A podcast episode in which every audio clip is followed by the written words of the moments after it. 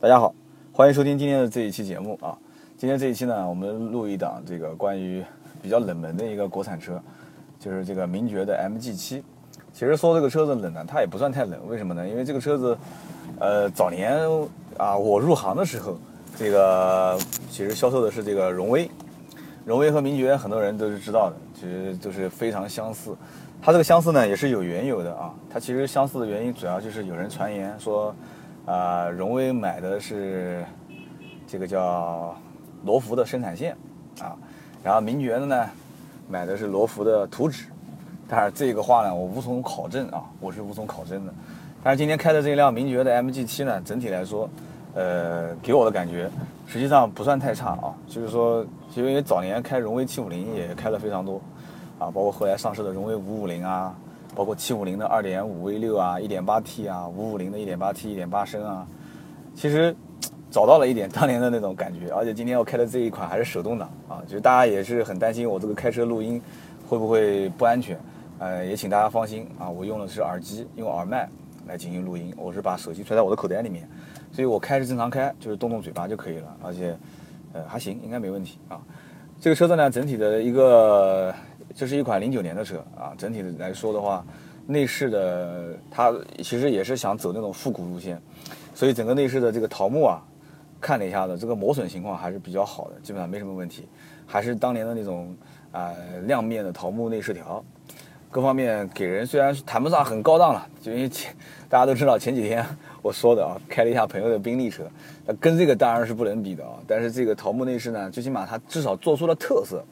啊，不能说是讲做出豪华的质感，但是做出了一些特色。然后呢，这些里面的塑料质感都是比较偏软的，还是不错的。然后呢，这个方向盘上的这个小喇叭，呃，怎么讲呢？它是那种独立式的啊，就是镶嵌在这个方向盘上面。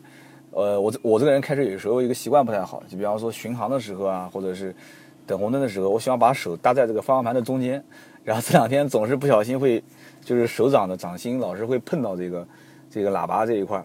所以就是突然把我吓一跳，车子哦就响了一下啊，喇叭。然后呢，整体的这个内饰造型，应该讲，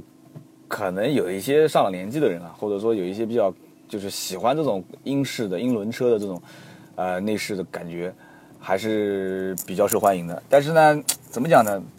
通过我这么多年在这个销售一线的跟客户交流来看的话，现在的大多数的年轻的消费群体啊，哪怕就是有一些上了年纪的消费群体。他们对桃木的这种质感，除非是非常高档的桃木，他们可能会能接受。就是像这种亮面的桃木，很多人还是不太接受的。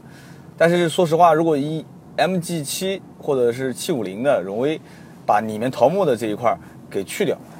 这个车子我估计内饰这一块的特色就会大大的打打折扣啊。然后呢，说到这个外形啊，很多人也也觉得，哎，这车当时刚上市，我你包括我在路上看到，我以为是一个进口车啊，那时候还没进汽车行业。其实这个车子的外形很有特色，它叫雪茄式车身，雪茄式车身，细长型的。其实按道理讲呢，细长型、细长型的这个车身呢，应该内部的空间还不会太大。但是呢，因为它加长了嘛，它其实细长型的后排空间是非常不错。然后呢，左右两侧的空间，哎，其实按照我的想法，应该是会变得比较狭窄，腿部空间两侧会啊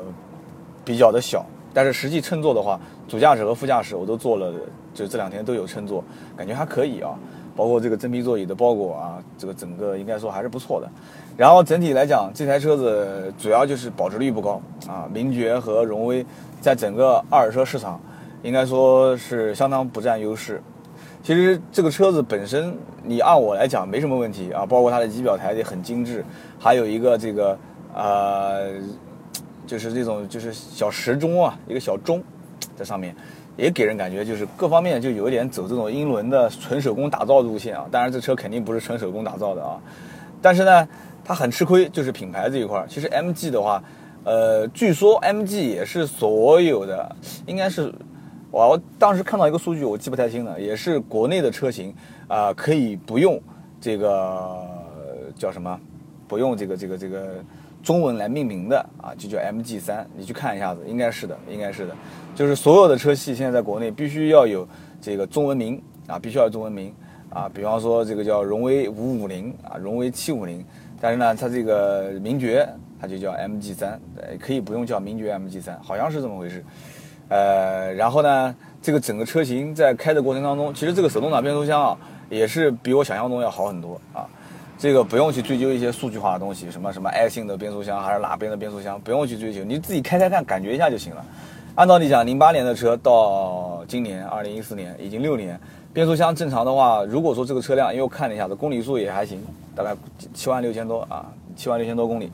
应该说，这个整个车辆的变速箱有一些这个档位的卡轮、卡齿卡不进去，或者说是档位就是挂进去，感觉有点松散，都是很正常的。但是呢，这个车子各方面的档位给我个人感觉啊，还是比较紧凑的。但是唯独让我感到比较失望的就是这个车悬挂这一块。其实这个车没有事故啊，车况应该讲车主保养的还不错。呃，后边屁股被人小顶了一下，但是呢，在开的过程当中悬挂还是感觉比较松散。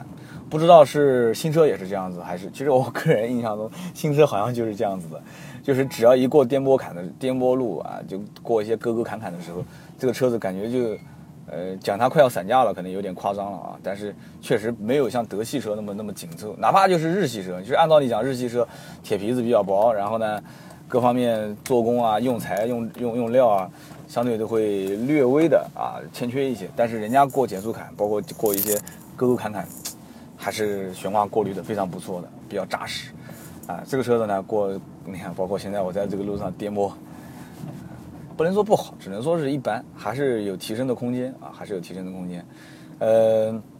在功能性方面来讲呢，让我感觉有个比较有意思的就是什么呢？它的中控台上面有一个这个比较装逼的功能，反正我觉得这功能挺装逼的。但是我跟我的父亲聊过这个事啊，我家父亲讲说，哎，你你，据我了解，英国人就是这样子的啊。什么事情呢？就是它有一个啊摄氏度跟华氏度之间的切换，啊，我觉得挺搞笑的。那天我打开这个空调一看，六十多度，我那个乖，哦，吓死掉了！我说这空调是坏掉了。然后再一看，哦，它一个摄氏度跟华氏度之间切换，啊，切到华氏就可以了。然后呢，后面怎么讲呢？反正也没什么太多说的。这个车子呢，整体来说，如果说现在大家要买新款的话，还是可以接受的，因为据我了解，优惠幅度还挺高的。好的，那今天呢，我们就聊了一下这个名爵啊。然后呢，这个如果大家希望加我微信号的啊，微信号 A B C D 的 D 五四五八补九，好，今天就聊到这里啊，改天再聊。